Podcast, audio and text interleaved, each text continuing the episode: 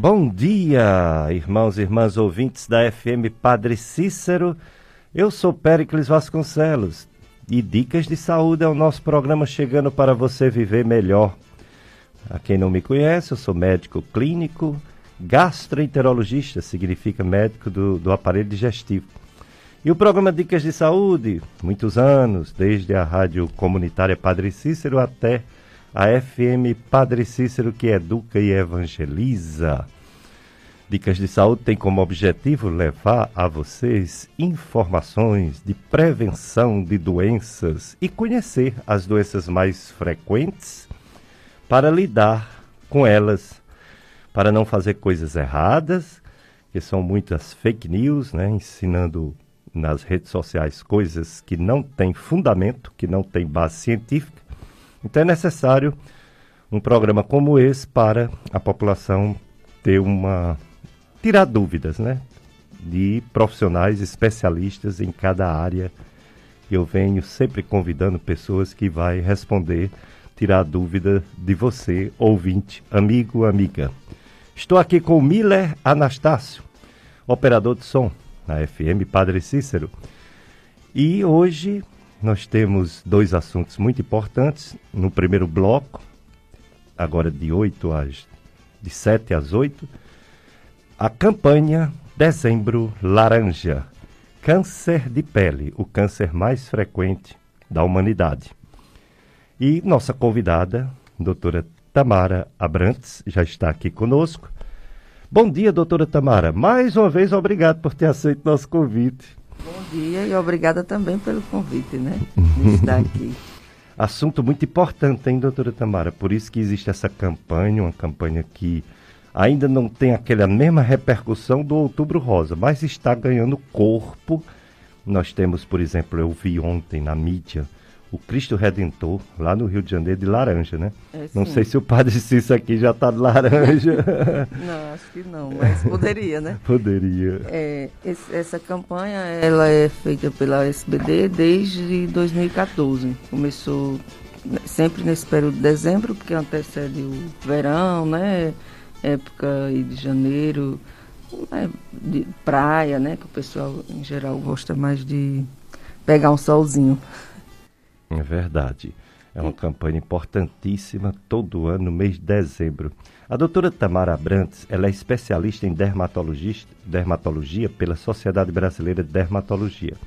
Título pela Sociedade Brasileira de Dermatologia. Ela é dermatologista clínica, cirúrgica e estética. Ela foi da Universidade Cândido Mendes Recife e SBMS Salvador é mestrando em Ciências da Saúde pela Faculdade de Medicina do ABC Paulista. Especialista em Saúde da Família pela UFC. Atende na clínica Doctor Center, Rua Tenente Luiz Coelho Rocha, número 172, Lagoa Seca, aqui no Juazeiro. Com telefone 88 9814 67000. Então, 9814-67000, depois ela confirma direitinho esse telefone, esse endereço, para a gente não falar errado, né? Então, doutora Tamara Abrantes, câncer de pele, o mais comum, o é mais sim, frequente, não é? É o mais frequente. Mas graças a Deus não é o que mais mata, né? Não, ele é, se diagnosticado precocemente, é, ele tem 90%, 90 de cura, certo? principalmente o não melanoma. É, o problema é que ele tem uma, uma alta incidência, corresponde agora no ano 2020, ele corresponde em torno de 27 a 33% de to todos os tumores malignos, correspondendo mais ou menos a 185 mil casos novos de cânceres de pele detectados por ano, aqui no Brasil, segundo o INCA que é o Instituto Nacional do Câncer, certo? É, a, ainda bem que a maioria é de cânceres não melanoma, que são carcinoma base celular e escama celular, é em torno de 90%, de 80%, para 80% a 90% são cânceres não melanoma, então eles têm menos agressividade, causam menos metástases e mortes, principalmente se diagnosticados e tratados precocemente. É, já o melanoma, que varia entre 3% a 10%, é, ele tem uma alta mortalidade. Mas, se ele for diagnosticado precocemente também, ele tem uma, um alto índice de cura, de sobrevida. Muito bem, então hoje nós vamos saber tudo sobre câncer de pele, inclusive a causa, né? Doutora Tamara Abrantes, o que causa o câncer de pele? A gente desconfia que sol, o sol ou tem outros fatores além do sol? Embora o sol seja o principal? É, bem, o sol, a exposição solar ao longo da vida, principalmente na infância, nos até 20 anos de idade, é o principal fator desencadeante do câncer de pele. É, o excesso, é a queimadura, aquele sol, principalmente da radiação UVB, entre 10, 10 horas da manhã às 16 horas da tarde. Esse, essa exposição contínua e frequente principalmente associada a, queimaduras na infância, ela tem maior associação a câncer de pele. É, por isso que essa campanha está enfatizando bastante o uso de fotoproteção na infância, é, para evitar exatamente esse câncer de pele é, na idade adulta. Mas tem alguns fatores que contribuem. Pe pessoas claras, muito brancas, de pele, olhos e cabelos claros, têm uma incidência maior, com múltiplas pintas, pessoa pintadinha com muitas sardas, certo? Tem que ter uma, uma chance maior também.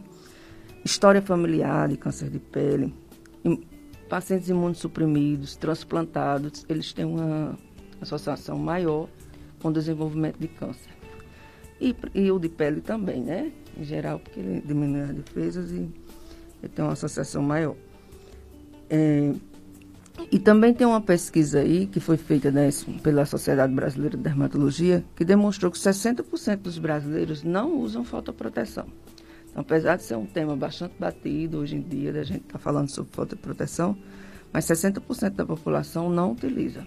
Além de ser ainda caro, nem todo mundo tem condições de comprar, né?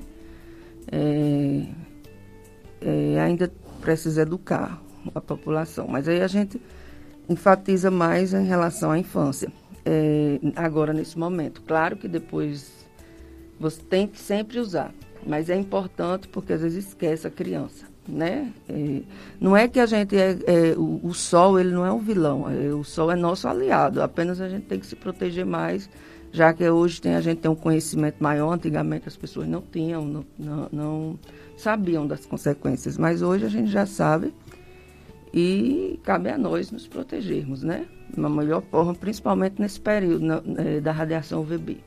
Essa fotoproteção tão falada pelos médicos dermatologistas são os protetores é, solares, os filtros solares, né?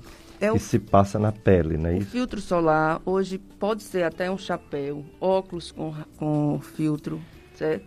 É, roupas, quem não gosta de usar cremes, filtro solar, homem. Eu recomendo muito usar aquela roupa, blusa com, radiação, é, com filtro V-line, que ela protege. É, principalmente quem trabalha também no sol, é, às vezes mototaxista, pessoas que têm uma, uma, uma exposição solar bem mais intensa, é ideal, é, é, bom usar aquela roupa porque você não precisa estar repondo filtro solar e às vezes acaba, acaba sendo mais barata. Ela mas não é tão barata, mas se você for comparar quantos tubos de, de filtro solar você iria comprar, ela diminui. Mas o problema é porque não protege a face, não, não é isso? é. Eu falo em relação a, ao, corpo, ao, corpo, né? Porque né? já ameniza, né? Já ameniza de, de, de ter de usar o filtro solar, porque o ideal era você usar também filtro solar. O ideal é usar que as pessoas usam, às vezes, usam a fotoproteção, protetor solar, mas usam muito pouco. Uma gota não vai proteger, termina manchando, porque ele não, não, não, ela não coloca uniformemente em toda a face, em toda a pele. Então, o ideal que a gente usa é a regra da colher de chá. É uma colher de chá para o rosto, pescoço, uma colher de chá para cada braço, hum. uma colher de chá para o dorso, outra para o tórax, duas colheres de chá para cada perna. Hum, Entendeu? Então é uma, é uma, uma quantidade que, em geral, as pessoas às vezes não usam. Então já ameniza, já diminui, principalmente o homem, né? Que às vezes tem no tórax bastante. E aí, pelo menos no o rosto e as áreas expostas, aí teria que usar a quantidade adequada. Doutora Tamara Brantes, qual a região do nosso corpo que tem mais frequentemente a incidência de câncer de pele? Tem uma região mais do que outras? Sim, tem as, as áreas que nós chamamos fotoexpostas, que é de cabeça, pescoço, é, o tórax, a região do V do decote e braços. Certo? São as áreas que mais se expõem, que ficam mais expostas ao sol ao longo da vida. Então, varia. Homem gosta de dar muito na orelha, na, na nuca, a mulher já dá menos nessas áreas, porque o cabelo cobre. Então, áreas que. Por isso que é essa associação bastante com, com a radiação solar, que ela atinge principalmente as áreas fotoexpostas, mão, muitas vezes a gente pega muito câncer de pele. Já o melanoma, ele pode dar em áreas fotoexpostas, mas não necessariamente. No homem, ele dá mais no tronco e na mulher dá mais na perna. Entendi. É, em, em, anos anteriores. É, e gente... pode atingir, é interessante, o câncer de pele, ele ah. atingir também, ele dá mais em pessoas acima de 40 anos. Mas ele pode atingir a infância, qualquer idade, principalmente qualquer o idade. melanoma. Já os, os não melanoma, que são desencadeados basicamente pela exposição contínua e frequente do sol, ele em geral ocorre após os 40 anos. Entendi. É, é, anos, anos anteriores, acontecia aqui no Juazeiro uma campanha com um, um, um transporte, né, um, um, micro-ônibus, em que as pessoas iam e faziam uma, uma consulta rápida com dermatologia, com dermatologistas, vários dermatologistas. A gente trouxe aqui o Dr. Cícero Cláudio Dias e ele falou bastante sobre essas campanhas. Infelizmente, esse ano, devido à pandemia, não vai acontecer, né? Não, e, e, interessante assim é que houve uma diminuição da detecção de, de casos novos de câncer de pele esse ano 2020 por causa da pandemia. Não é porque é uma, é uma falsa, não é real. Não houve uma diminuição, porque o, a, a, quantidade de cânceres de pele vem aumentando a, a detecção dos casos. É por, as pessoas não procuraram atendimento, diminuiu principalmente atividades ambulatoriais, que, que não são urgência. Então, houve uma diminuição da taxa de, da incidência, mas não é uma, uma diminuição real, porque, na verdade, é, a quantidade de câncer de pele vem aumentando. Mas houve essa diminuição devido à pandemia. Exato. Então, hoje o assunto Dezembro Laranja, Câncer de Pele, com nossa convidada, doutora, doutora Tamara Abrantes, médica dermatologista, que está nos orientando sobre a detecção, tratamento do câncer de pele. Comunicado. Buscai o Senhor quando ele se deixa encontrar. De 13 a 20 de dezembro você, terá, você tem um encontro marcado com o Senhor Jesus no 24º Adoremos a Deus evento que reunirá todos os filhos de Deus em sua santa casa para adorá-lo, simplesmente adorá-lo. Vá à capela mais próxima da sua casa, Jesus lhe espera. Informe-se dos horários na sua paróquia e adore a Deus. Simplesmente adore. 24 Adoremos a Deus neste formato virtual. Não vai ser no Romeirão, o Romeirão está em construção. Mesmo se não tivesse, não poderia ter, que não, não podemos fazer aglomerados né, de pessoas, em hipótese nenhuma, acontece às vezes, mas é errado. A pandemia ainda está aí, infelizmente, e a organização da Comunidade Católica Sal da Terra prepara esse 24 Adoremos a Deus dessa forma diferente, virtual. Tem o apoio das livrarias paulinas, que tem o contato 3512 3581 3512 3581 Livraria Paulinas.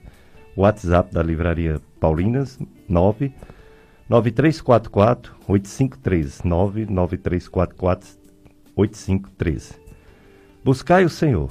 Dia 13 a 20 de dezembro, 24 Adoremos a Deus, evento que reunirá os, todos os filhos de Deus em sua casa para adorá-lo simplesmente adorá-lo. Cada paróquia vai colocar direitinho os horários para ter adoração ao Santíssimo, mas também você participar de forma virtual. Pode ser presencial também, isso vai ser bem explicado.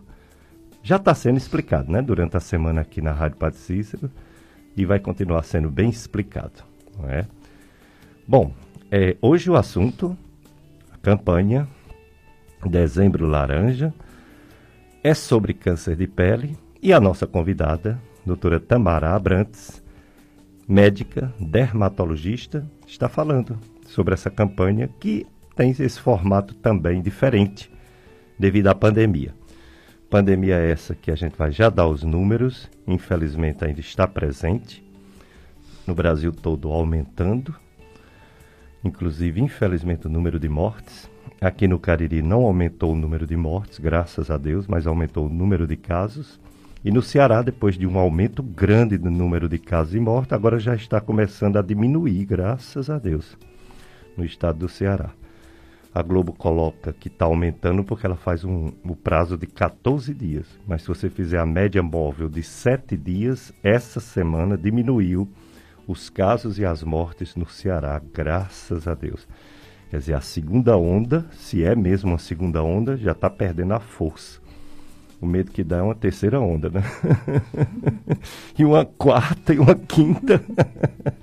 Enquanto não chegar essa vacina que só virá em janeiro e não é para todos. São primeiros grupos de riscos. 75 anos que mora em asilos ou casas de saúde, ou qualquer, qualquer pessoa, né, de 75 anos para cima, que tem 60 anos para cima em casas de saúde, profissionais de saúde. Esse é o primeiro, primeiro grupo que vai ser vacinado. Depois virão outros grupos, policiais, professores, outras pessoas de mais de 60 anos, é, enfim. Um dia, nem que seja daqui a seis meses, provavelmente 90% da população será vacinada. Quem quiser, né? Porque também ninguém vai obrigar, né?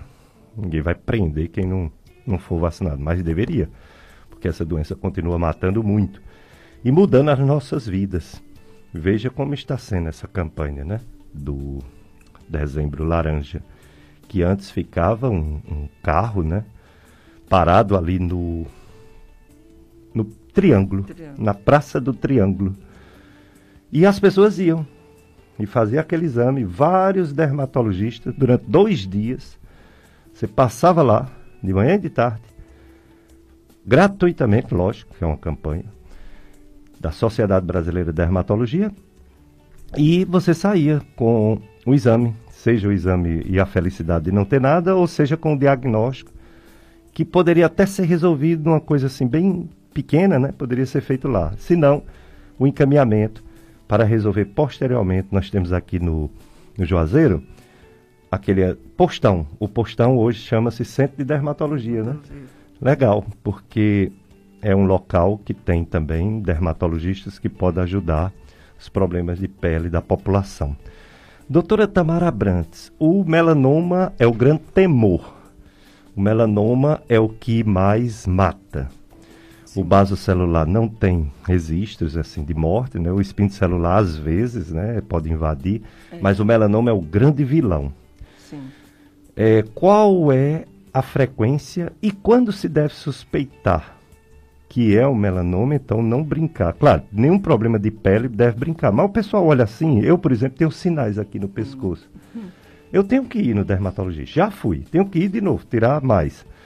Mas quando é que chama a atenção que tem que ir logo Pronto. para o dermatologista? É, isso é, uma, é bom a gente dar essa dica, né? Para a população ficar alerta. Porque muitas vezes uma pinta que é despercebida, um sinalzinho que a pessoa acha que não tem problema, para o dermatologista tem. Né? Exatamente. Né? Então, ainda bem, graças a Deus, que o melanoma ele é, é o menos frequente, em torno de 3%. Ah, varia, 3 a 10%, mas é mais baixa é, do que os outros é, cânceres de pele. Ele era tem muito tinha-se muito medo porque ele dá realmente metástase e, e é diagnosticado tardiamente. Mas se ele for feito um diagnóstico precoce, ele tem até 90% de sobrevida, de cura. É, uma regra importante para a população perceber aí no seu sinal, na sua pinta, se ela está diferente, é você imaginar assim, que aquele. Imagine é, que ele é uma pizza. E aí divide em quatro partes iguais. Então, e a gente usa uma regra chamada regra do ABCDE Então, você dividindo sua, seu sinalzinho, seu, sua pinta em quatro partes iguais, você vai ver, primeiro, o ABCDE, A, de assimetria. Se a, a pinta é simétrica ou assimétrica. Se quando você divide faz aquela divisão, aquelas, aquelas quatro partes, aquelas quatro fatias estão parecidas uma com a outra. Se elas não se encaixarem, já é assimétrica. É uma forma de saber se é assimétrica. Bordas, se as bordas são irregulares ou regulares. Se é regular, redondinha, bem, bem direitinha, é, geralmente é benigno. Quando é irregular, a borda como assim? Que às vezes a pessoa não entende. Como se fosse comida por traça. Certo? Como se fosse. Ela, ela tivesse. É, como se fosse um caranguejo, assim, que tivesse saindo é, a, a, as mãos, as patas, entendeu? Fora. É, quando não é bem redondinha. Não é né? é bem redondinha. Ela é, é, toda como se fosse tracejada ou comida por traça. A gente usa sempre isso, para hum, a pessoa entender, entender mais. mais é, ela é irregular, a borda não é normal. Então ela chama atenção. Não quer dizer que é maligna, mas já tem que procurar um dermatologista.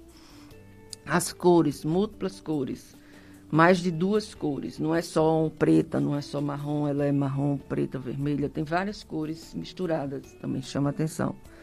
É, diâmetro. Em geral, diâmetro maior que 5 milímetros. Acima de 5 milímetros, de 6 acima também chama atenção, tem de procurar o dermatologista. E a evolução, como assim? Mudou. A pinta mudou, ela, ela cresceu, ela está coçando, ela está sangrando, ela irrita, ela está ficando inflamada ao redor. Então, isso chama atenção, tem de procurar. Mudou de forma. Muito bem, daqui a pouco ela vai falar mais um pouquinho sobre isso, porque é o principal, né? Você olha para uma coisa em você, acha que está feio, está diferente, e precisa ir na especialista, no especialista, o dermatologista. Mila Anastácio, vamos para o nosso primeiro apoio cultural.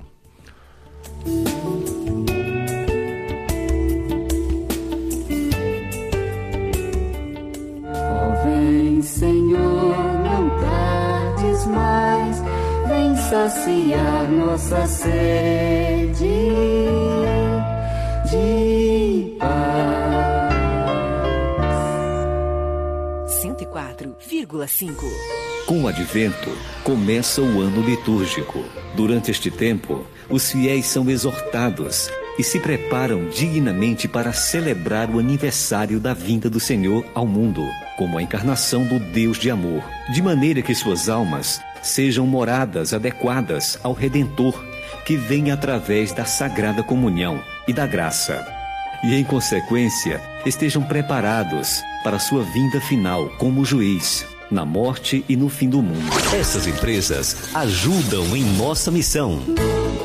A doutora Josenísia Oliveira, neuropsiquiatra, atende crianças, adolescentes e adultos, tratando de depressão, ansiedade, síndrome do pânico, insônia, distúrbios comportamentais, psicoses e epilepsia. Na rua São José, número 618, Centro, próximo à rua Santa Luzia, em Juazeiro. Telefones 3511 1195 e 3512 6212. Endereço: no centro de Barbalha, Rua Princesa Isabel, 200 285B, Edifício Office Barbalha, mesma rua do Banco do Brasil. Telefone 2156 7526. WhatsApp 9 9717 6150. Doutor José Livônio Sampaio, médico oftalmologista. Doutora Gita Alencar, médica ginecologista, realiza exames de prevenção do câncer do colo uterino, colposcopia, cirurgia ginecológica e tratamento de doenças ginecológicas. Agende agora mesmo a sua consulta com a doutora Gita Alencar, médica ginecologista. Atende com hora marcada na Provida Cariri, pelo telefone 999190153 e no Office Cariri, pelo WhatsApp 98107 1515. Siga no Instagram Doutora Gita Alencar Ginecologia. Doutora Gita Alencar, médica ginecologista. Está precisando reformar ou construir? Givago Constrói tem um compromisso com a qualidade, equipe especializada e orçamento justo. Vai fazer uma casa, galpão, clínica ou apenas reformar? Givago Constrói. Agende uma visita que a Givago Constrói vai até você. Faça o seu orçamento. Contato WhatsApp 9 99 75 91 33 9 99 75 91 33. Givago Constrói. Chegou a sua vez de construir. Doutora Tamara Abrantes, médica dermatologista, faz o controle de oleosidade, realiza harmonização facial, aplicação de botox, trata alergias e calvície, além de diagnósticos de doenças como câncer de pele e hanseníase. Atende em Juazeiro do Norte na Clínica Doctors Center e em Crato, nas clínicas Humberto Macário de Brito e Saúde Mais. Siga a doutora Tamara Abrantes nas redes sociais e receba dicas de cuidados com a pele. Arroba Tamara Dermato. Agende sua consulta pelos contatos WhatsApp 981467000 ou 988049571. Doutora Tamara Abrantes, médica dermatologista. Cantina do Macarrão ao Vivo. Seis anos de bons serviços prestados à gastronomia regional. Inclui em seu cardápio risoto e yakisoba. Venha se deliciar com os melhores molhos. Avenida Carlos Cruz, 1421, bairro Franciscanos, em frente à Praça das Cacimbas. Aberto todos os dias para almoço e jantar. Delivery 99745 7099. Cantina do Macarrão ao Vivo. Lugar de comer bem. Ei, você quer saber como aumentar sua imunidade? Manda um WhatsApp para a Flor de Juá. Essa farmácia manipula qualquer medicamento com confiança e o melhor, ela vai deixar na porta da sua casa. O WhatsApp é 99950 8888. Conheça mais produtos pelo Instagram, arroba Flor de Juá Manipulação. Flor de Juá, a farmácia de manipulação pioneira no Cariri. Quer conquistar seu próprio negócio? Sua independência financeira? Então conheça os produtos da DCC Lingerie. Tudo em moda íntima, masculina e feminina. Você, sacoleira, visite a loja da fábrica. Rua São Cândido 211, Salesianos. Contato 3512-7725. Quer ser um distribuidor? Conheça o showroom em nossa fábrica. Rua da Independência 36 Salesianos. WhatsApp 9 8825 9896. Siga o nosso Instagram, arroba DCC, DCC Lingerie. Conforto, estilo e qualidade em moda íntima.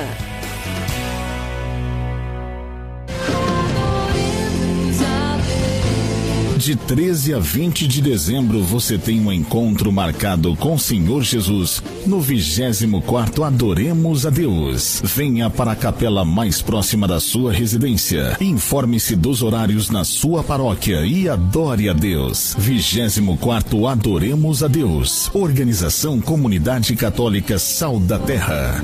Apoio Livraria Paulina. Fone 3512 3581. WhatsApp 99344 8513.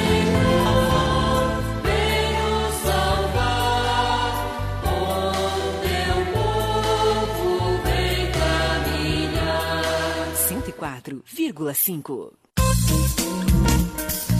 Voltamos a apresentar Dicas de Saúde.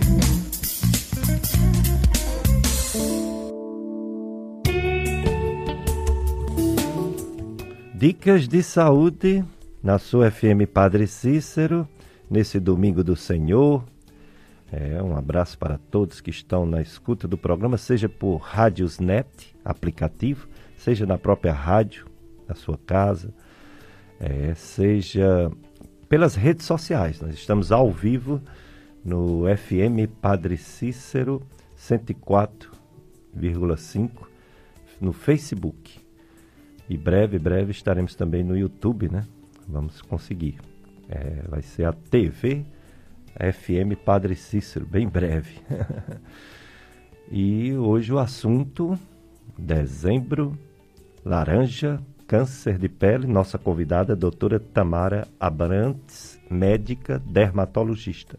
Tem uma pergunta para a doutora Tamara. A Inês Cassiana de Souza, do sítio Serrinha, no Grangeiro, ela diz que tem a pele muito irritada e ela acha que não é normal. Ela quer saber o endereço O que é que pode ser isso e o, o endereço, o telefone para marcar com a doutora Tamara Abrantes.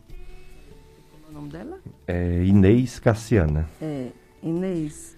A coceira, o prurido, tem várias causas, né? Desde até a gente tem que ver a idade do paciente, existe um prurido senil, que, o prurido do idoso, que às vezes é até normal devido à alteração fisiológica mesmo, a pele fica ressecada. Então, uma das causas que piora bastante a coceira é exatamente o ressecamento. A pele, quanto mais ressecada, causa coceira. Mas tem de avaliar, porque são inúmeras causas. É, eu atendo na rua Tenente Luiz Coelho Rocha, 172, na Lagoa Seca, em Juazeiro do Norte, na clínica Doctor Center. E o telefone é 88 8146 7000. Muito e bem. E se quiser me seguir nas redes sociais, o Instagram é Tamara Dermato. Exatamente. É, comunicado da programação. Acompanhe na FM Padre Cícero a transmissão da solene celebração eucarística é, de ordenação sacerdotal dos diáconos transitórios José Claudiano, Édipo Israel, Gilberto Júnior e Gilson Mendes. A solenidade acontecerá no dia 12 de dezembro, sábado. Será que foi ontem esse daqui? Acho que foi ontem, não foi? Miller, acho que foi ontem. É, deve ter sido ontem. É. Dia. Não, não, próximo sábado. 12 de dezembro, próximo sábado, 8 horas, diretamente da Igreja Catedral Nossa Senhora da Penha, no Cidade do Cráter.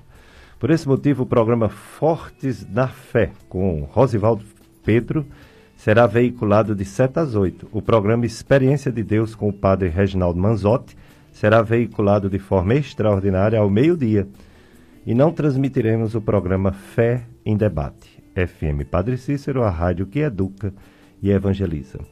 Doutora Tamara Brantes, câncer de pele, o melanoma, o mais temível, mas uma vez descoberto, tem tratamento. O tratamento é sempre cirúrgico, só cirúrgico ou o que mais pode ser feito no caso do melanoma? Não, não. O tratamento ele é cirúrgico aliado à quimioterapia ou radioterapia. É, existem os novos tratamentos para o melanoma, principalmente. Antigamente era é quase, era quase uma sentença de morte, principalmente se fosse metastático. Mas hoje existem umas terapias alvos, é, imunobiológicos, em que usa-se alguns medicamentos específicos.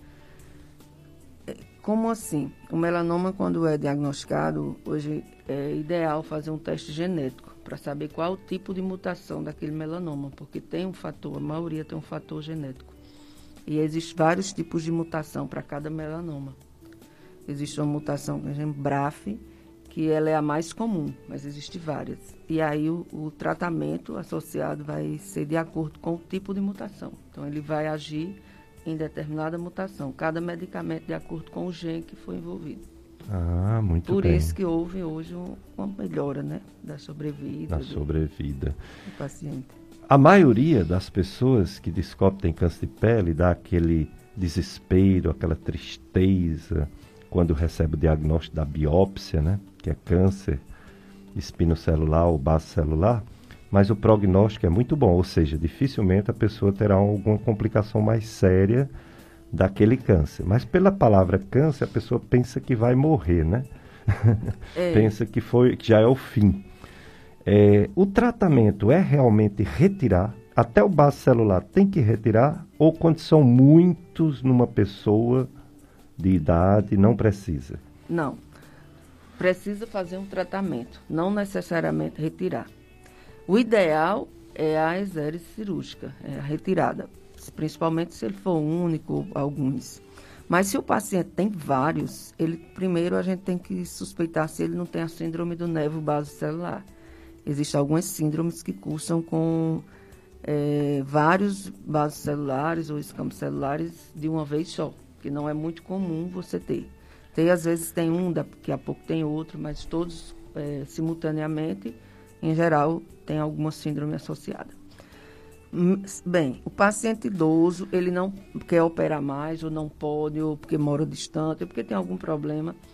É, Existem alguns tratamentos tópicos, tipo quimioterapia tópica, e orais, que amenizam e diminuem, conseguem controlar esses tumores, mesmo os tumores é, não melanoma, como o escampo celular e o base celular. Então, é indicado até você tratar, te- retirar cirurgicamente os maiores ou que, tá, que pode ter uma agressividade local e associar essas outras terapias orais e tópicas. Existem tratamentos tópicos é, como se fosse uma quimioterapia tópica. E às vezes eu uso bastante né, nesses casos que o paciente tem múltiplas lesões, porque não tem como a gente tirar todas. Tem que primeiro tratar sistemicamente. Existem umas pomadas que têm uns salicilatos que são queratogênicos, né? Eles Tem. conseguem raspar, conseguem descamar. Tem. Às vezes funciona. É, o, o- essa parte de, com ácido salicílico, a gente não usa tanto para o carcinoma. A gente usa mais para doenças queratolíticas, como psoríase, hiperkeratose. Não deve arriscar, né? Só pomada. Não, ah, não. Aí há- existem as pomadas específicas, como imiquimod, que são é, é, imunomoduladores tópicos, certo? É, é Furix, que é o 5-fluorouracil. Ele é como se fosse um ácido, mas é, um, é específico. Ele é, uma- é como se fosse uma quimioterapia tópica. Ele age no DNA da célula alterada. E além dele de fazer uma descamação, o imiquimod faz isso, o, o Efurix faz isso. Ele causa essa descamação, ele causa irritação. Mas não é pela irritação só pelo ácido, por ser um ácido não, porque ele age no DNA da célula. E aí ele, ele só interage com células alteradas. O diclofenac gel a 3%, não é aquele normal de em dor, não. Ele é a 3% manipulado. Ele também age no DNA da célula, diminuindo não o câncer, mas as ceratoses actínicas, que são lesões pré-cancerígenas e podem desenvolver. Então, assim, paciente tem múltiplas ceratoses actínicas, a gente usa, diminui a progressão para câncer de pele. É, ácido glicólico também, além dele descamar, ele age no DNA da célula, não no câncer, mas nas lesões pré-cancerígenas. Mas já para câncer você pode usar Emicmod, que é um, é um pouco caro, um pouquinho caro, mas ele é exatamente para esses pacientes que não podem mais, tem contraindicação, questão de contraindicação cirúrgica. Então, às vezes, a gente usa essas quimioterapias tópicas, sim, principalmente se for uma lesão superficial, ela muitas vezes trata completamente. Você pode curetar, usar nitrogênio líquido, crioterapia, eu utilizo bastante, principalmente em idoso. É, tem uma fototerapia, mas aqui a gente não tem, mas também pode usar uma substância, o ácido ala-aminolevulinco, se eu não me engano é assim que fala. E aí você passa e depois faz a fototerapia numa câmara. E também tem efeito para esses pacientes com múltiplas lesões. Muito bem, é bom saber tudo. Mas só o especialista pode proporcionar o melhor tratamento. Então você deve procurar dermatologista. 32ª Festa da Imaculada Conceição, da Comunidade Imaculada Conceição, Paróquia São José do Limoeiro, aqui no Juazeiro, de 29 de novembro até 8 de dezembro. Hoje, dia 6 de dezembro, domingo, hoje, 19 horas, novena e missa. Presidente da celebração, o Padre Toninho. Doutora Tamara Abrantes, e o filtro solar, o protetor solar, tem de todo tipo, a gente chega assim, fica sem saber. O leigo fica sem saber qual que devo comprar. Eu devo comprar o mais forte que existe, que logicamente é o mais caro. Qual é o, o ideal? Qual é o fator que deve usar? Porque já é suficiente. Ou Certo. depende de cada pessoa, de cada pele, de cor de pele. É, se for pegar assim, um pé da letra, depende de cada tipo de pele, porque normalmente o que é esse fator? A gente considera o fator FPS, que em geral a gente indica acima de 30. O fator acima de 30 ele já dá uma proteção.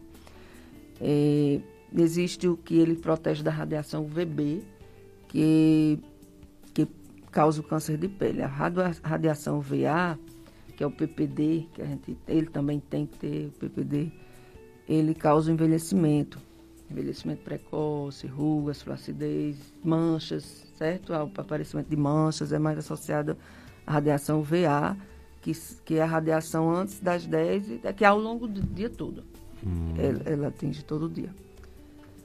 É, outra coisa, é, essa questão do fio, da, do fator é porque, por exemplo, o fator 30, uma coisa que ninguém comenta tanto, é, é, é o grau de eritema. Se você é uma pessoa que cinco minutos no sol já queima, já fica vermelho, sem fotoprote fotoproteção, o que é que é o FPS? 30 é quer dizer que você vai passar 30 vezes o tempo que você ficaria, que causaria eritema é, no sol sem queimar. Muito então, é, se fosse fator 50, é 50 vezes o tempo que você ficaria no sol durante aquele período sem fotoproteção e não bronzearia ou não queimaria. Entendi, entendeu? Entendi, então, sim. então, acima de 30 a, é o ideal. Se você é uma pessoa muito clara, que ficaria mais vermelha, é, queimaria mais rápido, também um fator acima de 50, aí já seria mais indicado. Mas as pessoas com fototipo mais alto, mais morena, acima de 30 já está bom. Ah, tá bom. Acima de 30 E pessoal. o importante é a quantidade. Porque muitas vezes o fator 30 ele é fluido. Então a pessoa coloca pouco e não protege tanto. Quanto maior a fotoproteção, você pode observar que muitas vezes o, ele é mais viscoso. E líquido. quanto tempo tem que reforçar, botar novamente? O, é, se você for para piscina, praia, muitas vezes tem que repor porque sai. O ideal é com duas, três horas. Mas existem alguns fotoprotetores no mercado que hoje já dura de 8 a 12 horas. Existem os filtros físicos e os filtros, filtros químicos entendeu? Antigamente só existia o filtro físico, que é aquele que fica meio branco. Esteticamente ele não é bom, que é com dióxido de titânio e óxido de zinco. Ele é melhor para quem tem mancha, melasma. É, como ele não é cosmeticamente bom, é, diminuiu mais seu uso. É bom para a grávida, porque ele não tem filtro físico, químico. Já aí quem tem mancha, a gente indica filtro ou com esse físico, com dióxido de titânio e óxido de zinco, mas como ele não é cosmeticamente agradável, ideia é que use com base. Entendi. Tem um óxido de ferro que ajuda a diminuir esse pigmento. Então, é, além do filtro solar, ver se ele tem pigmento que ajudaria na mancha. É, um ouvinte parabeniza o programa, diz que é excelente.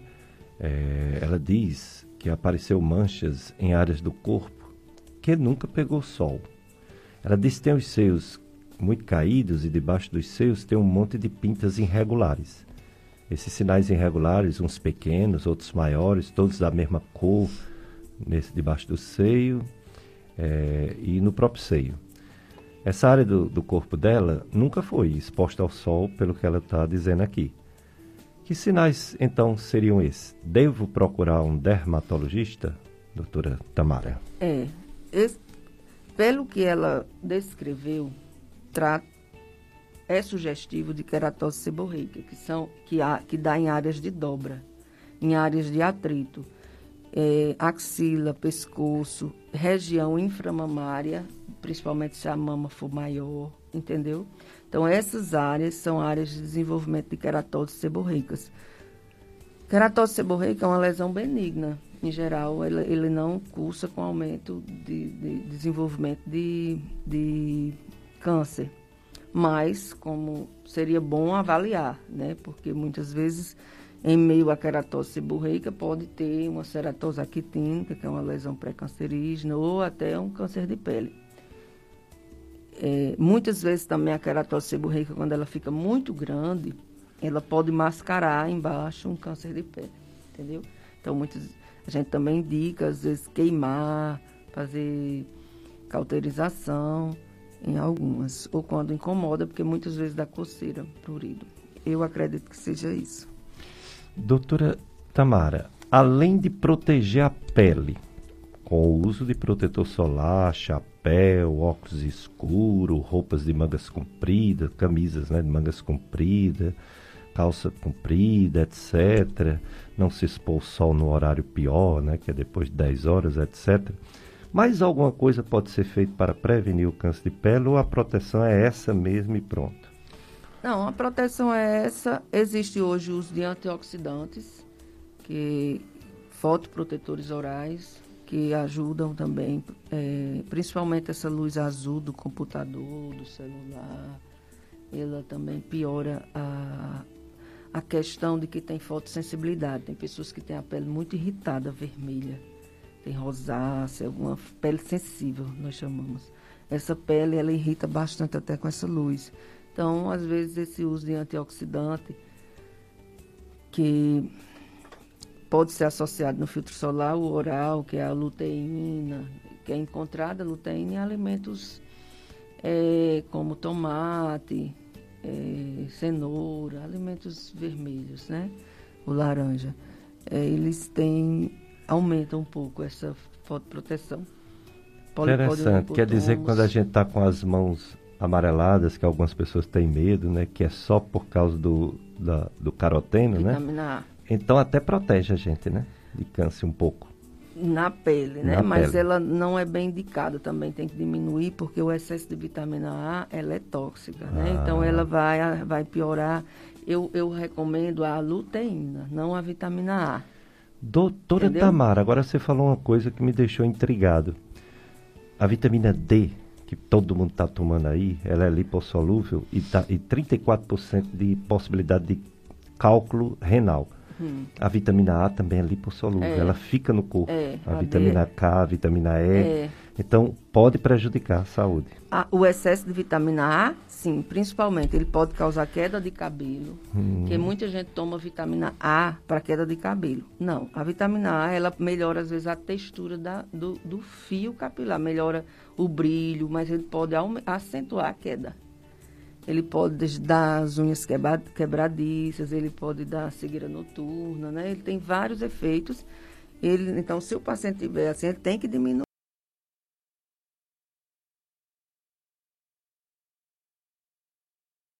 está com deficiência. Porém, a maioria das pessoas que tem é, excesso de câncer de pele já foi feito alguns visto alguns feito alguns trabalhos em alguns artigos que mostrou que os pacientes que têm muito câncer de pele, em geral, tá com deficiência de, têm deficiência de vitamina D. Uhum. E a associação de vitamina D, nos casos de, de forma de prevenção, o que acontece é que muitas vezes o paciente fica com 50 mil unidades, uma, uma dose alta, por muito tempo, sem, que, é uma dose para repor, certo? É, é, mais uma dose, uma dose baixa de vitamina D para os pacientes que têm câncer de pele ajuda a diminuir, diminuir a incidência. Entendi. Entendeu? Agora entendi bem.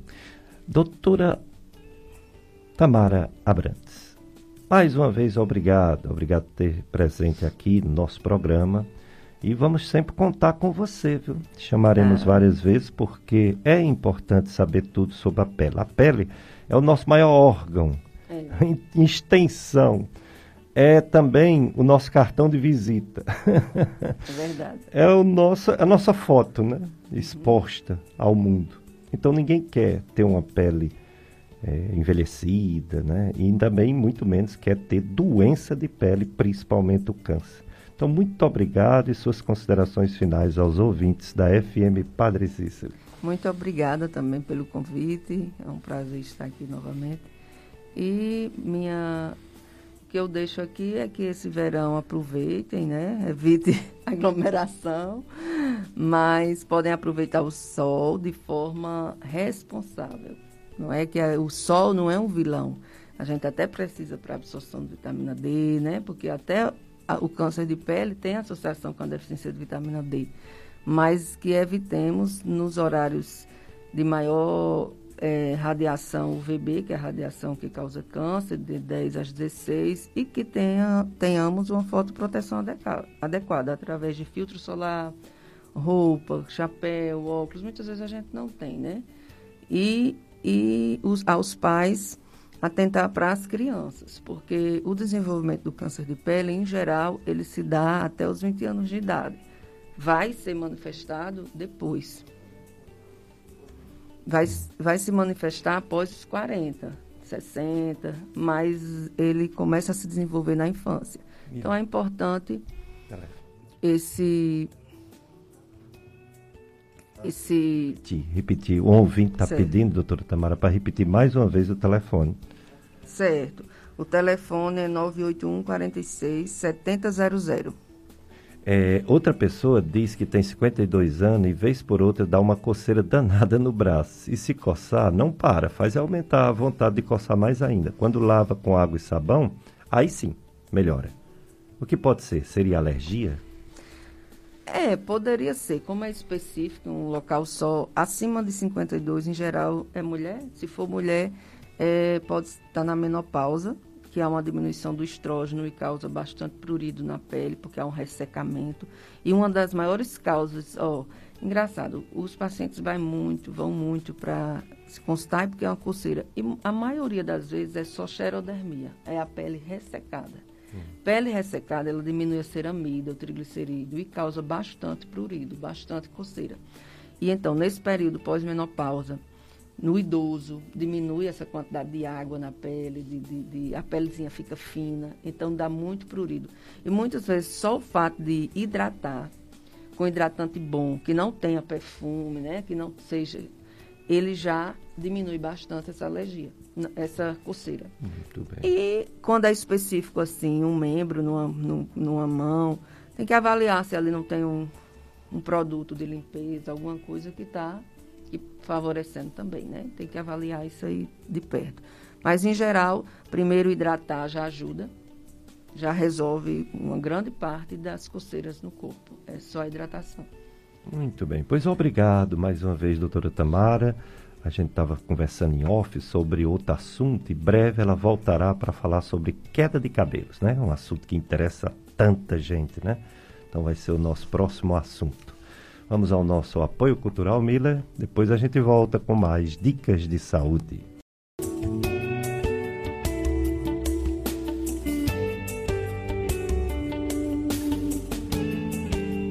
Dicas de saúde na sua FM Padre Cícero. Eu sou Péricles Vasconcelos, médico clínico, médico do aparelho digestivo, gastroenterologista. Estou aqui com Mila Anastácio, opera, operador de som. O Mila Anastácio, ele também está atendendo o telefone 3512 2000, que você pode fazer pergunta aos nossos convidados. E o, o telefone, esse 3512 2000, também é do WhatsApp. Você pode fazer pergunta para a nossa convidada, a doutora Sandra Barreto, que eu vou já apresentá-la.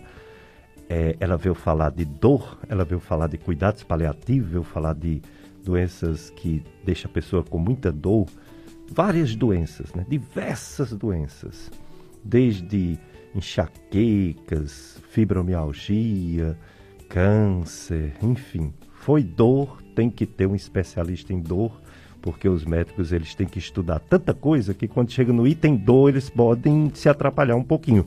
Então ter o especialista em dor. Hoje vai ser esse assunto a partir de agora. Mas eu quero dizer que você pode fazer pergunta à nossa convidada, a doutora Sandra Barreto, pelo WhatsApp, pelo mesmo número, 3512-2000.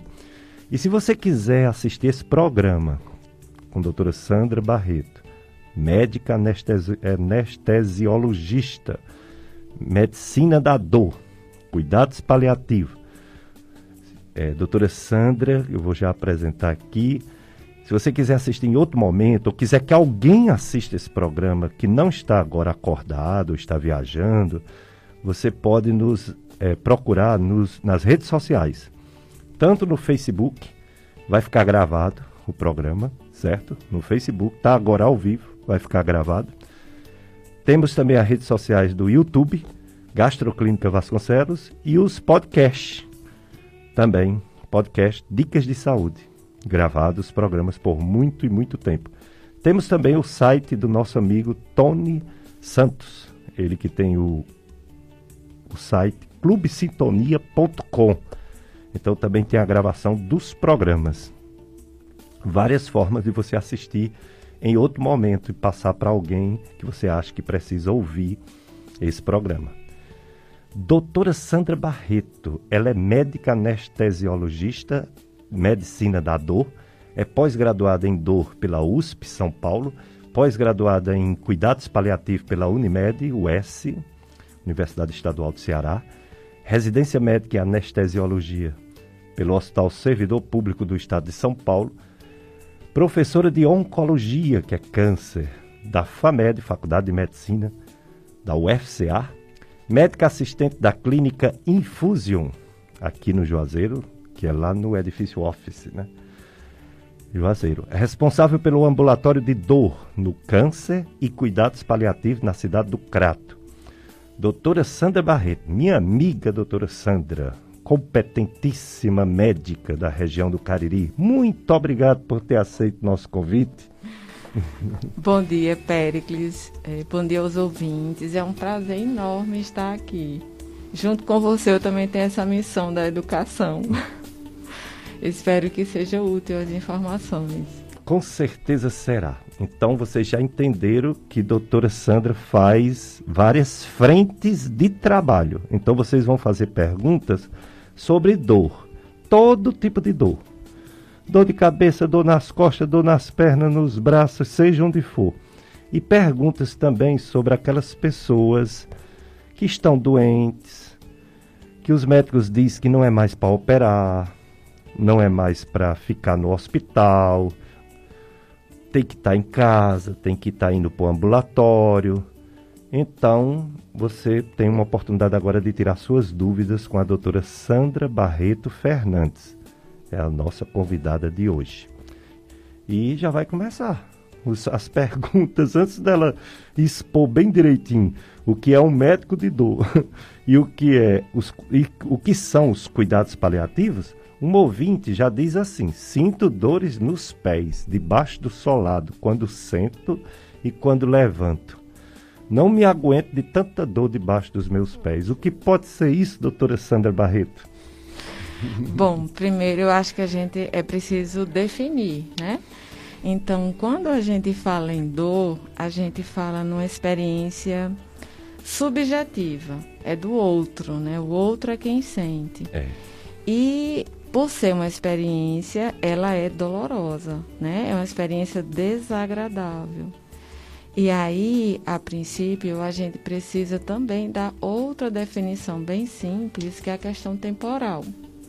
Então, quando uma dor ela tem um tempo de instalação até 90 dias, três meses, a gente coloca com dor aguda. A dor aguda, ela tem um valor biológico. É um sinal de proteção. Então, se você vai pegar num copo quente, você vai retirar a mão, porque se você continuar, vai lesionar a mão com queimadura. Então, é um valor de proteção. O problema é a continuidade desse estímulo doloroso passando da medula espinhal para o cérebro, quando ela se torna crônica. Quando ela se torna crônica, maior que 90 dias, aí ela já traz um pacotinho de condições. Por exemplo, além da dor física, a, geralmente a pessoa tem distúrbio do sono, é, altera o apetite, pode dar problemas na cognição, na atenção, na memória, atrapalha as relações interpessoais atrapalha a sua produtividade no trabalho, pode é, desencadear atestados precoces na Previdência e, é, por fim, gerar sofrimento é, psicológico, né? Então, a gente, a princípio, precisa ter essa definição para você poder olhar para aquele sujeito que a gente não trata a dor, a gente trata a pessoa com dor. Então, é, dores nos pés, é, precisa ver o tempo de instalação. E as características da dor, por exemplo. Além da, da, dessa dor, que tipo de dor é? Que geralmente é neuropática. Quando é abaixo dos pés, que é o pé que queima, que formiga, que tem dormência. E que se passar de 90 dias a pessoa olha para os pés, ela não vê nada faz exames de imagem, não tem uma causa. Talvez o exame que possa detectar seria uma eletroneuromiografia. Mas Hoje a gente utiliza instrumentos que são muito bons, eles são é, mais de 80% é, sensíveis para dor neuropática e 93% específicos, que é o DN4. Então, numa entrevista, no exame físico, a gente detecta. E aí, sendo dor neuropática, que pode ser desse ouvinte, aí a gente tem que ver: é diabetes? São distúrbios hormonais? Porque além da dor, o médico vai precisar ver a ser realmente do, no, dor neuropática para selecionar o tratamento. Mas eu posso ter causas sobrepostas. Então eu tenho que também pesquisar com exames de sangue, é, doenças infecciosas, hepatites virais, doenças autoimunes, vitamina B12, vitamina D. Então, assim, é, existe uma gama de investigação. Muito bem. Mas tem tratamento. Mas tem tratamento. Tem, tem, tem diagnóstico, que é fundamental, né? E Isso. tem tratamento. Isso. Graças a Deus. Doutora Sandra, explique um ambulatório, um acompanhamento de cuidados paliativos e um ambulatório de dor. Tá. Parece que muitas vezes é uma coisa só, né? Porque essa pessoa que tem, que, que necessita desses cuidados paliativos, geralmente tem dor, né? Geralmente tem dor. Nem todos, mas a maioria tem. Isso. Então, são. Explique direitinho, quem é o médico, como é a formação de um médico, tanto de dor, dor crônica, quanto um médico de cuidados paliativos. Tá. É, a- o Conselho Federal de Medicina reconhece a área de atuação em dor. Então, para quem é médico, eu não posso dizer que eu sou especialista em dor. Eu posso dizer isso popularmente, porque as pessoas não vão entender. Agora, é uma sub-área, uma área de atuação igual à área do sono. Então, para fazer a prova de título, você tem que ter um currículo. Tem que ter, no meu caso, uma pós-graduação. E aí, o seu currículo você envia para a Associação Médica Brasileira para ver se você tem pontuação mínima para você se submeter a uma prova. E essa prova você também tem que ter a nota mínima 7. Então, é bem rigoroso. Mesmo não sendo especialização, tem uma prova de titulação, não é isso? Para uma- essa área de extensão. Isso. Agora, só quem pode fazer tem um pré-requisito. Ah. Você tem que ter alguma residência médica. Aí são oito áreas. Hum, Acupunturiatra, além do anestesista, neurocirurgião, neurologista, fisiatra, reumato, clínico geral e ortopedista. Entendi. São esses, por exemplo. Ortopedista que tem intenção em fazer uma pós-graduação em dor. Pode. Pode. Pode. Agora, para eu poder divulgar que faço dor, eu tenho que ter esse título Entendo. da Associação Médica Brasileira Uhum. e ainda tenho que dar entrada no CRM para tirar o RQE, que é o Registro de Qualificação da Especialidade. Mesmo não sendo uma especialidade assim reconhecida, é uma especialidade, É. mas não tem um. um- Não, é que não é considerado como especialista, como uma área de é, atuação. mas tem que ter o RQE. Tem. Tem Ah, ter sim. o R para eu poder divulgar, é tanto que eu já tirei o meu, só falta receber a numeração. Esse RQE, para quem não sabe, é o Resiste de Qualificação de Especialista, não é isso? Isso. Isso é um- uma forma muito segura das pessoas até procurarem saber quem é esse médico, né? se ele tem a formação, É. porque fica mais seguro. Sem né? dúvida. E aí, é, eu faço duas, duas áreas que são muito carentes na região em termos de conhecimento popular.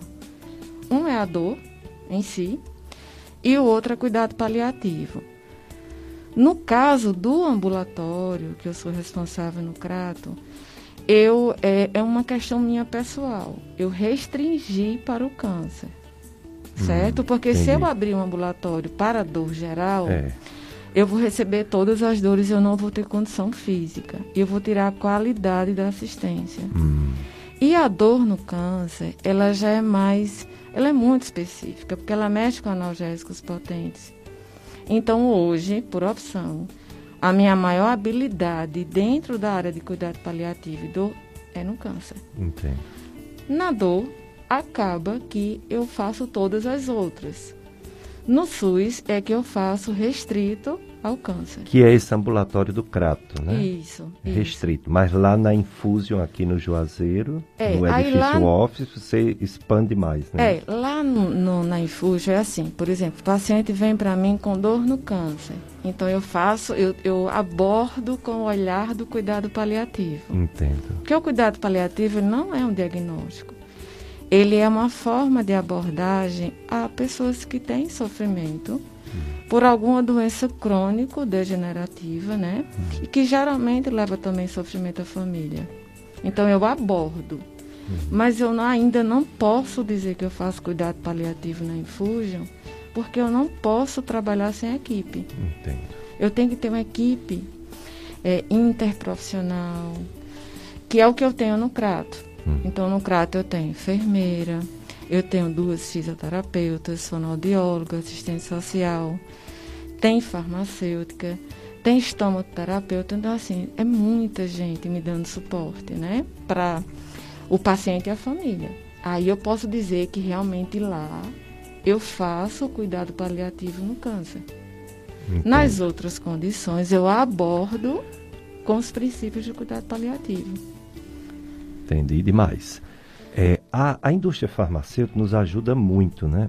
Hoje pode-se dizer que existe um arsenal de substâncias, não só substâncias, remédios, drogas, né? remédios, fármacos, mas até anestésico. Existe uma, uma gama de substâncias que pode ajudar um médico a amenizar ou a tirar a dor de uma pessoa. É, médico é, é, é, quase impossível todos os médicos saber de todos é, toda essa evolução dos remédios para dor. Ultimamente surgiu mais alguma novidade porque a gente tem uns conhecimentos de medicamentos é, diversos, analgésicos, anti-inflamatórios, com componente antidepressivo, com componente, como eu falei, é, neuropático, anestésico. Tem mais alguma novidade para dor recente, doutora Sandra Barreto? Tá, eu, eu gosto muito de empoderar as pessoas, a família, né, a sociedade nessa questão do tratamento da dor. Primeiro, a dor é um direito humano universal. Então, assim, é uma obrigação do Estado, uma obrigação dos profissionais ofertarem o tratamento. Graças a Deus já temos até portaria no Brasil que dá acesso a analgésicos potentes, como a morfina, codeína, metadona e gabapentina.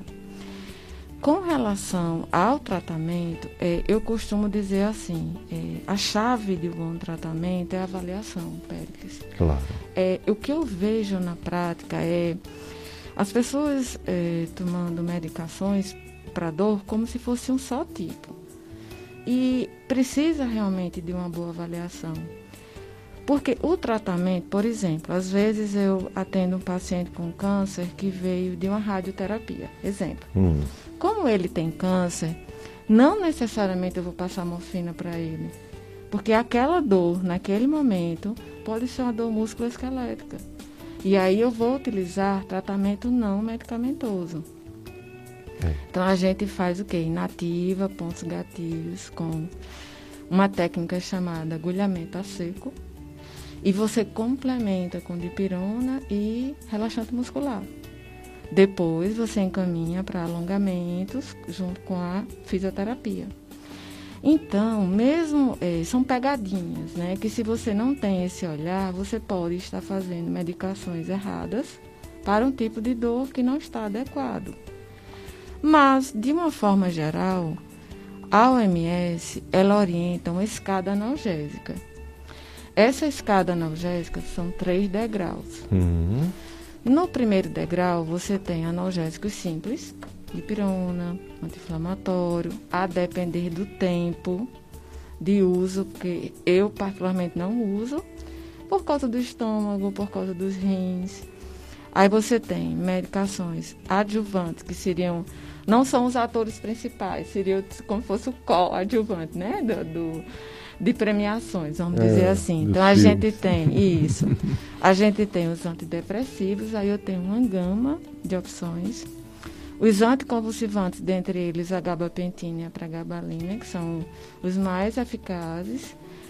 É, e aí a gente vai ter anestésico local, a gente vai ter bifosfonato, a gente vai ter até os canabi, canabinoides, né? Que é a base da maconha, que também chegou para alguns casos específicos. Selecionados. Bem selecionados e assim, ainda tendo muita coisa para fazer antes. É, e uma substância que não foi muito estudada pela ilegalidade, que a gente não sabe o que vai acontecer agora que está sendo usado, embora está sendo usado os produtos melhores, né? E não ela como um todo. Mas mesmo ela como um todo que vai aumentar, o futuro é que vai dizer a consequência do uso, que vai ter trabalho científico, e a gente não tem tanto ainda, né? Até que tem, sabe? Só que os trabalhos científicos... Mas tem das substâncias que os médicos já estão usando, não tem o produto em geral, que o pessoal vai usar muito mais. É, não é? Só que na área da dor, por exemplo, é, eu, eu, por exemplo, não uso, porque tem coisas outras que a gente utiliza e tem eficácia, tem evidência, Igual né? Igual ou maior, né? Isso. E aí, quando a, essa dor ela não melhora no primeiro degrau, que é perfeito para dor neuropática, o primeiro degrau, aí você tem um segundo degrau, que seriam medicações mais potentes que o primeiro. Tá. Representantes, codeína e tramadol. A codeína se usa até um certo limite de dose e o tramadol também, porque passando dessa dose dá efeitos colaterais. É, efeitos perigosos. E você tem o terceiro degrau. No terceiro degrau, você tem a morfina como representante, o protótipo para dor, principalmente no câncer, mas ela é a mais fraca. Então eu gosto muito de falar isso para as pessoas, porque existe um ditado popular, infelizmente, que é quando a pessoa toma morfina, é a última coisa que se faz antes de morrer. Isso não ocorre. Nada a ver. Isso era no passado. Hoje, a morfina no terceiro degrau é a medicação mais fraca. Então, assim, você me perguntou o que é que tem de novidade. Tem tanta coisa de novidade, porque a gente vai ter. Por exemplo, hoje eu sou fã da neuromodulação. Então, eu trabalho muito com neuromodulação, mesoterapia, técnicas intervencionistas em dor, porque elas são eficazes e pouco remédio. Neuromodulação sem ser medicamento?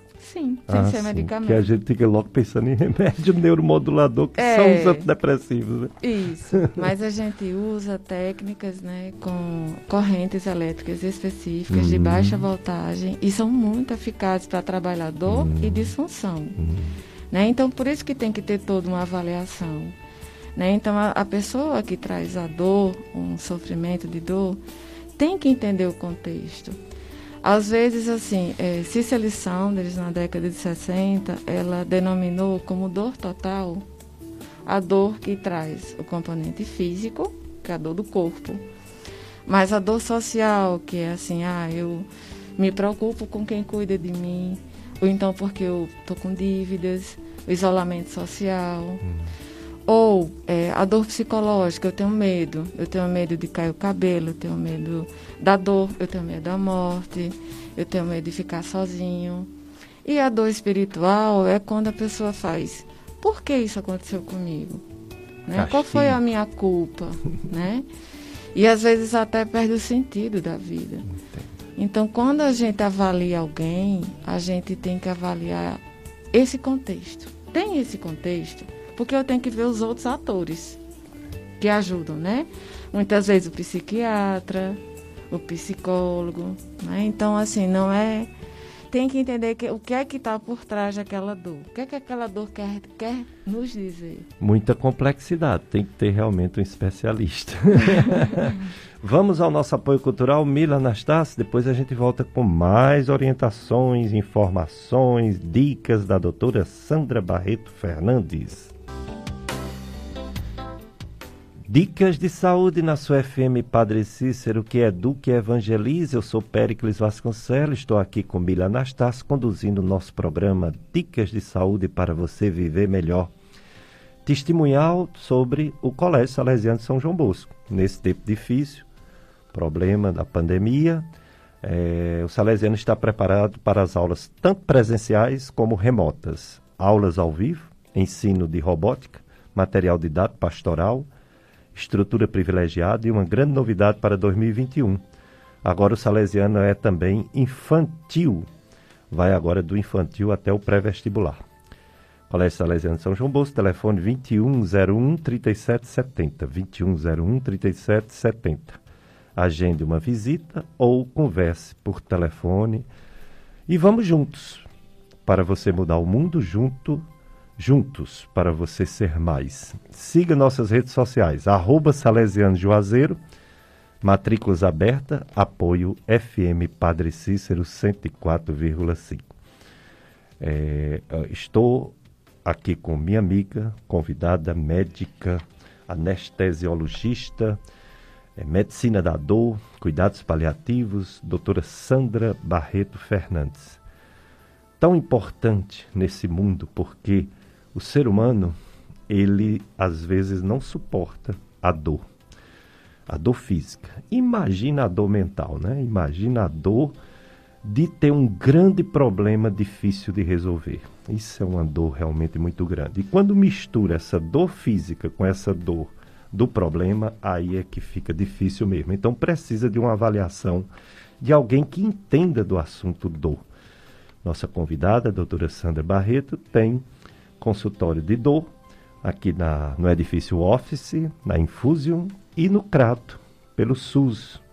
Ela vai daqui a pouco falar mais um pouquinho sobre essa equipe que trabalha com ela no SUS. Mas vamos ouvir com o nosso psiquiatra, o doutor José Pericles, é, sobre dor e insônia. Porque uma coisa leva a outra. Uma pessoa que tem dor, como é que vai ter aquela tranquilidade de dormir como os anjos? Impossível, né? Então vamos ouvir Dor e Insônia com o doutor José Pericles. Você conhece alguém que sente dor e ao mesmo tempo não consegue dormir tão bem? E ao contrário, pessoas que têm problemas de insônia e falarem que sentem muitas dores pelo corpo. Essa relação é verdadeira e hoje vamos falar sobre isso.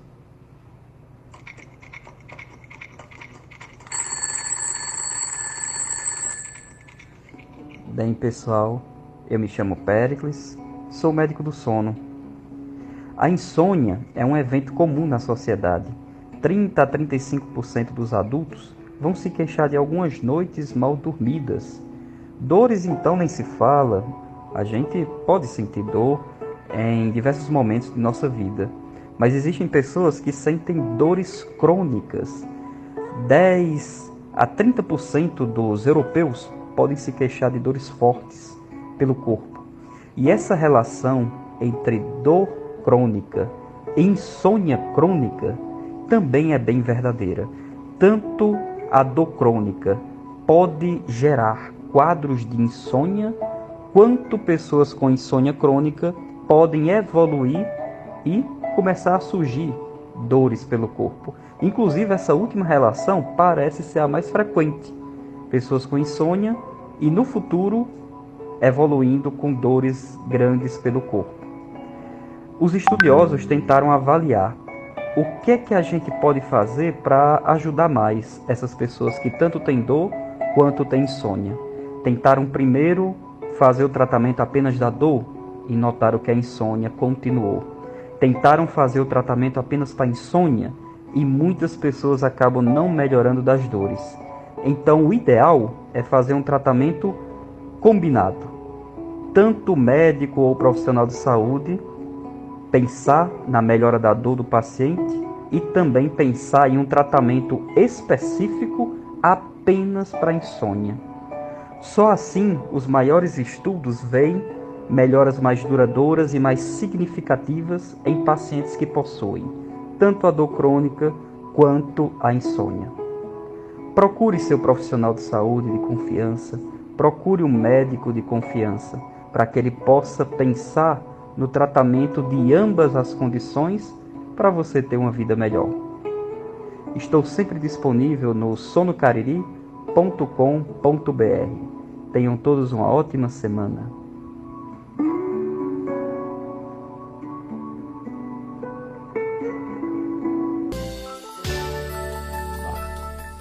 Dicas de saúde na sua FM Padre Cis. Vocês ouviram o psiquiatra, doutor José Pericles que trabalha também com a doutora Sandra Barreto. Eles têm parceria, né? Ela tem uma equipe que trabalha com ela, eu estou vendo aqui nossa grande amiga, doutora Cristiane, tem também o doutor Otávio. Ela falou de estomaterapia, tivemos aqui com a estomaterapeuta é, Fernanda, né? Hum. Fernanda, tem Fernanda e tem a outra, Eu né? trabalho com Jennifer. Jennifer, né? É. Pois é, uma área também muito importante, enfermagem, né? Trabalhos de enfermagem. Nutricionista, Nutricionista. Sara. Aproveito para dar um abraço para elas. Com certeza. A Miriam, fisioterapeuta, Diane, a assistente social Joana. É, Hilde, que é meu braço direito como enfermeira no ambulatório. Dona Psicóloga Maísa, também? Não, Hilde é a, a enfermeira. Enfermeira. Dona Maísa é a técnica. Aí tem Saara, nutricionista. É, tem as três farmacêuticas. Hum. Muita gente boa. Elas acolhem os pacientes assim, com muito carinho. Que é Legal. Joyce, Fernando e o Winnie. Então, assim, é muita gente é, trabalhando para ofertar né, as necessidades do paciente e da família. É verdade. Antes da gente voltar a falar, doutora Sandra, sobre tudo que ela faz de bom, né, em termos de médica, porque o médico não é só aquele que passa um remédio para uma doença, ele é aquele que apoia, que esclarece, que dá a mão, que dá esperança para o paciente voltar a viver e superar os seus problemas. Mas temos que falar dessa pandemia. Está todo mundo com medo de novo, essa segunda onda. Infelizmente aumentou mesmo no Brasil, no mundo, né? Estados Unidos, então, Europa. Mas eu sempre vejo o lado positivo das coisas. Diante de uma desgraça dessa, a gente tem que enxergar alguma coisa positiva. E o que eu vejo de positivo é nessa última semana. Se a gente pegar 14 dias, houve um grande aumento no Brasil, realmente, de casos.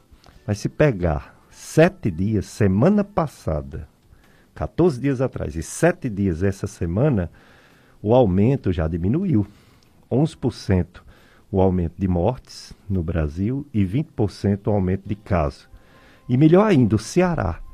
Esse que estava aumentando muito, se você pegar semana passada, 17 mortes em média dias. E essa semana, 12 mortes média dia. Diminuiu 42%. Se pegar o número de casos, média dia, semana passada, 1.181 casos dia. Média dessa semana, 765 casos dia. Diminuiu 35%. Vamos pegar o Juazeiro. Juazeiro, essa semana, teve duas mortes. Semana passada teve três. Me- diminuição de 35%. Ou então est- estabilizado, né? Ainda há perigo. Houve, infelizmente, um aumento de número de casos. Essa semana, 14 casos dia. Semana passada, 10 casos dia.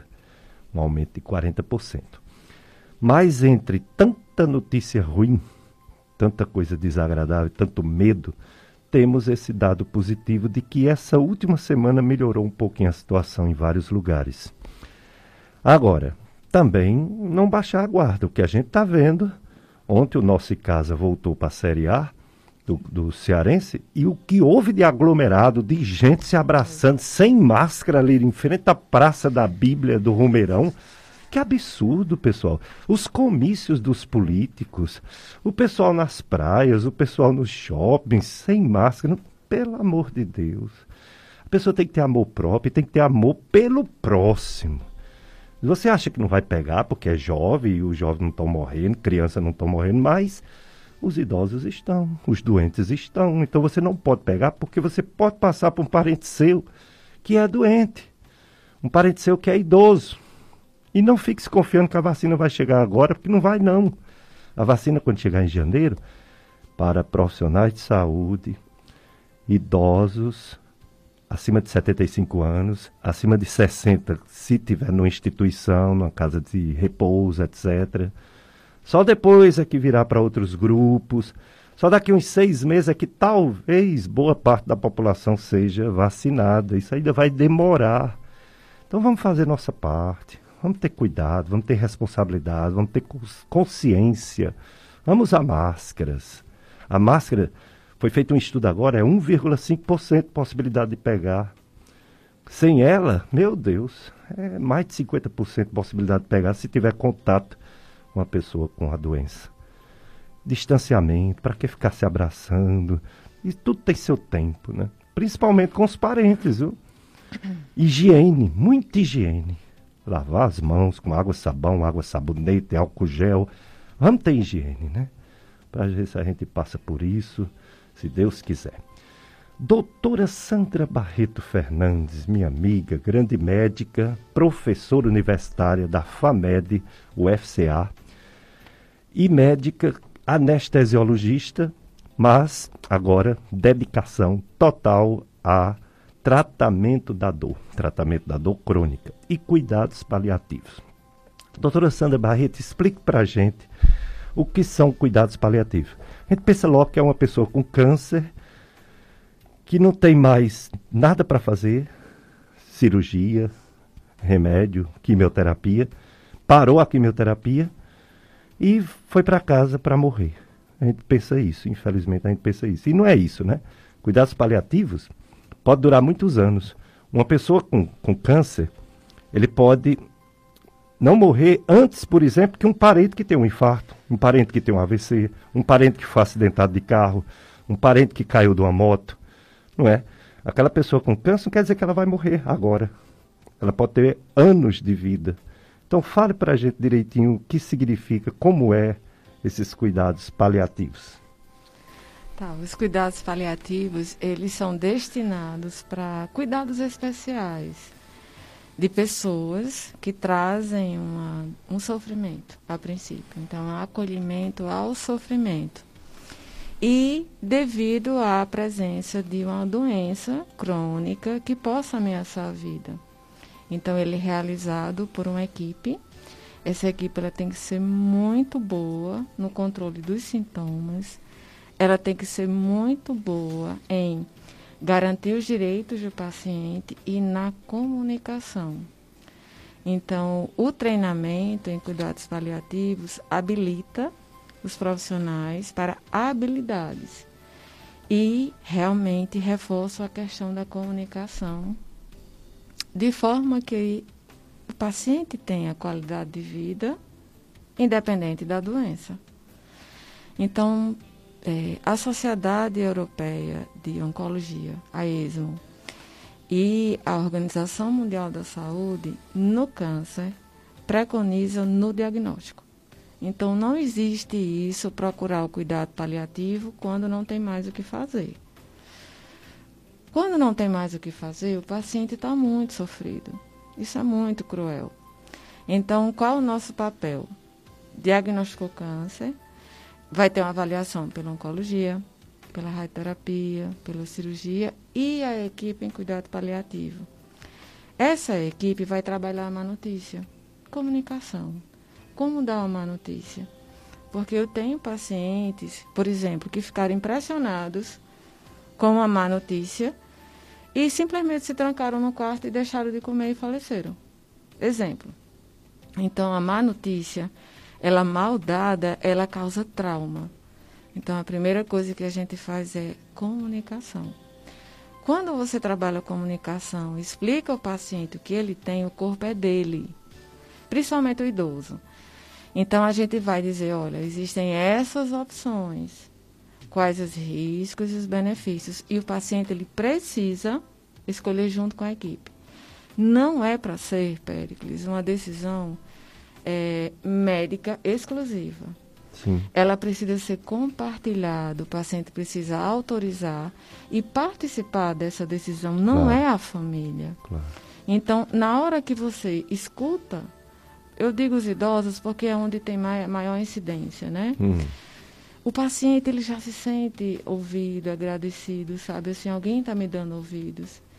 E aí, nesse contexto, você vai pensar nos benefícios, tudo que for para benefício, aliviar dor, aliviar náusea, mal-estar, falta de apetite, o sono, seja o que for, a gente tem que entrar com muita primazia. Tem que ser tudo baseado em evidência. E aí depois você vai conversar sobre os tratamentos que possam prejudicar ou causar danos. Lógico que se esse paciente tiver chance de cura, a gente vai correr atrás da cura. Então, eu vou dar um exemplo. É, pacientes de é, tumores de cabeça e pescoço. Eles chegam para a gente já com perda de peso considerável, porque quando o câncer de cabeça e pescoço aparece, um câncer de língua, por exemplo, não é um carocinho. o tempo vai passando e a pessoa vai deixando de comer por causa da dor. Daqui que tem acesso ao diagnóstico, principalmente no SUS, demora. Então, quando você vai atender um paciente desse, ele já tem 10 quilos a menos. Então, já tem uma, um processo aí de perda de muscular, sarcopenia. Esse paciente, para entrar, ele entra numa fila de regulação, que não faz leitura de nada. Para ele ter acesso à oncologia, é outro tempo. Quando ele entra na oncologia, que vai fazer o estadiamento, saber o estágio da doença, mais tempo ele perdeu e geralmente com dor. Então, às vezes, o paciente chega na primeira consulta da oncologia, o oncologista faz, não, não tenho condição de fazer a cirurgia porque você está muito magro não faz a cirurgia. Então, o que é que a gente faz? Acolhe, controla a dor, ele dorme bem, trabalha toda a má notícia, explica para ele a cirurgia, tarará. E aí a gente vai junto com ele durante todo o processo do tratamento, que é muito agressivo o tratamento. Então, quando ele vai para a cirurgia com a dor controlada, os estudos mostram que ele tem menos chance de dor crônica pós-operatória. E aí o paciente sai da cirurgia, vai para a UTI, vem para a consulta, continuamos, avaliamos a dor pós-operatória, encaminhamos para a fonoaudiologia para ele poder aprender a engolir, a falar, porque geralmente dá disfunção da fala na deglutição. Vai para nutricionista, nutricionista orienta aí volta para a radioterapia. Então, é assim, é um vai e volta. E aí a gente vai acompanhando todo o processo. Então, hoje eu tenho pacientes comigo. É, e Jamberg, por exemplo, cabeça e pescoço, e que teve um paciente que aumentou 7 quilos. Então, você pode dizer que o cuidado paliativo aumenta a sobrevida? Pode, eu pode. vejo isso na prática. Já tem trabalhos científicos mostrando, mas eles suportam o tratamento com mais dignidade. Entendo. Chegando perguntas para a doutora Sandra. É, uma ouvinte diz assim: primeiro quero agradecer, parabenizar por ter bons profissionais para nos tirar dúvidas nesse maravilhoso programa.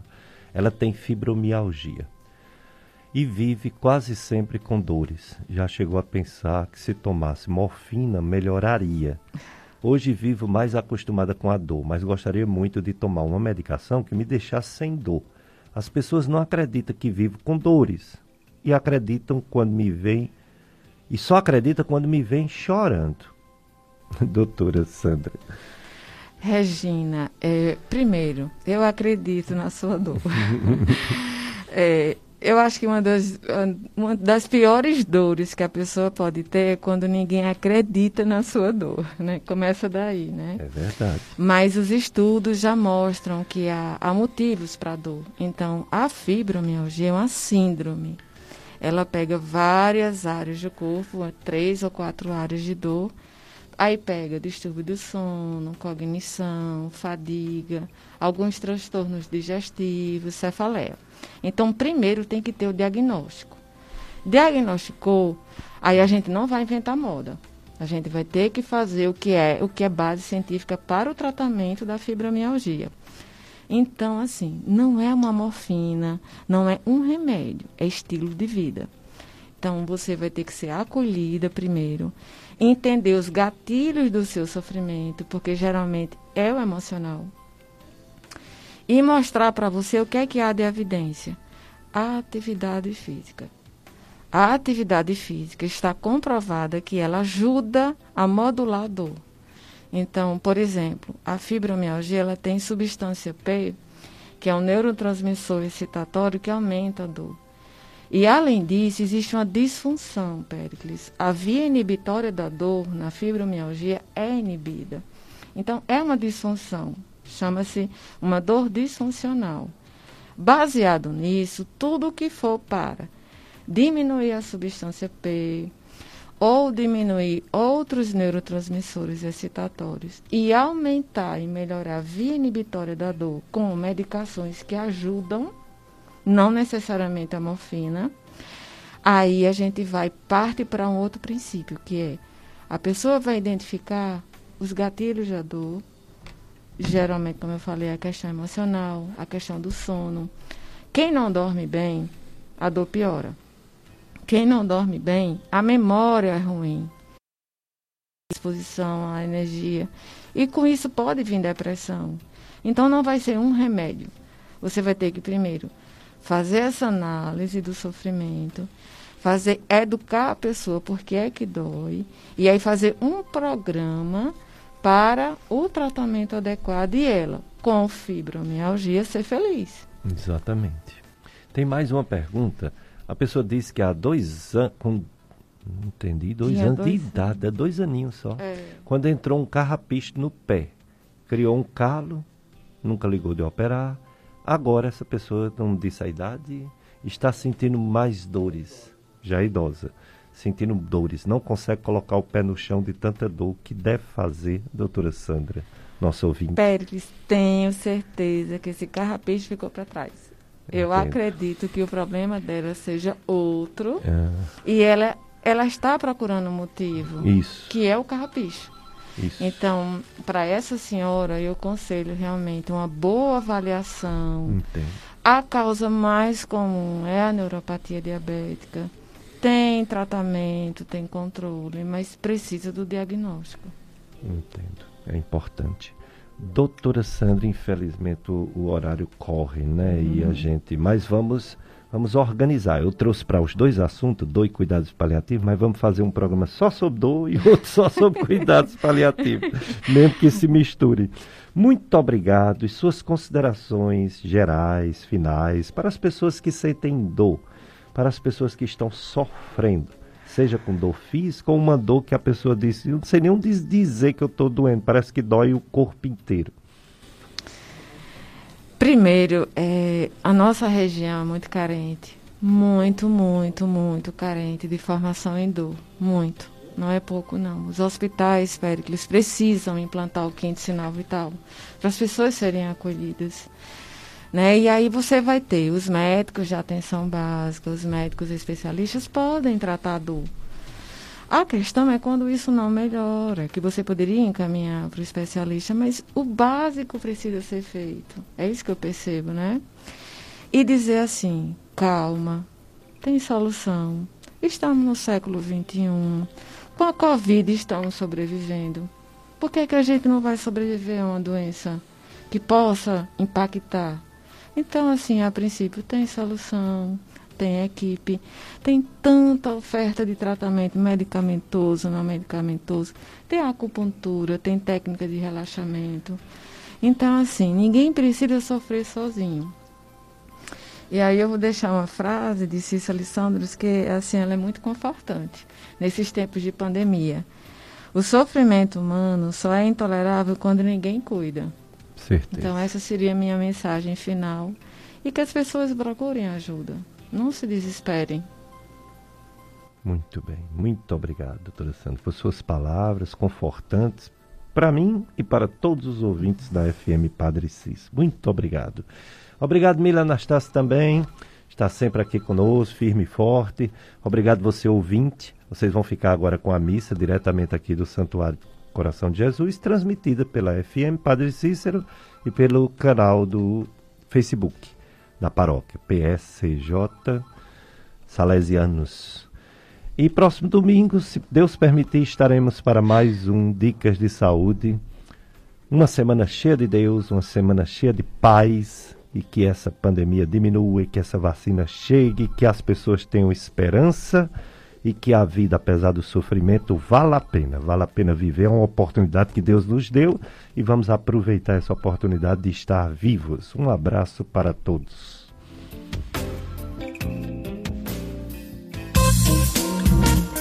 A FM Padre Cícero apresentou Dicas de Saúde.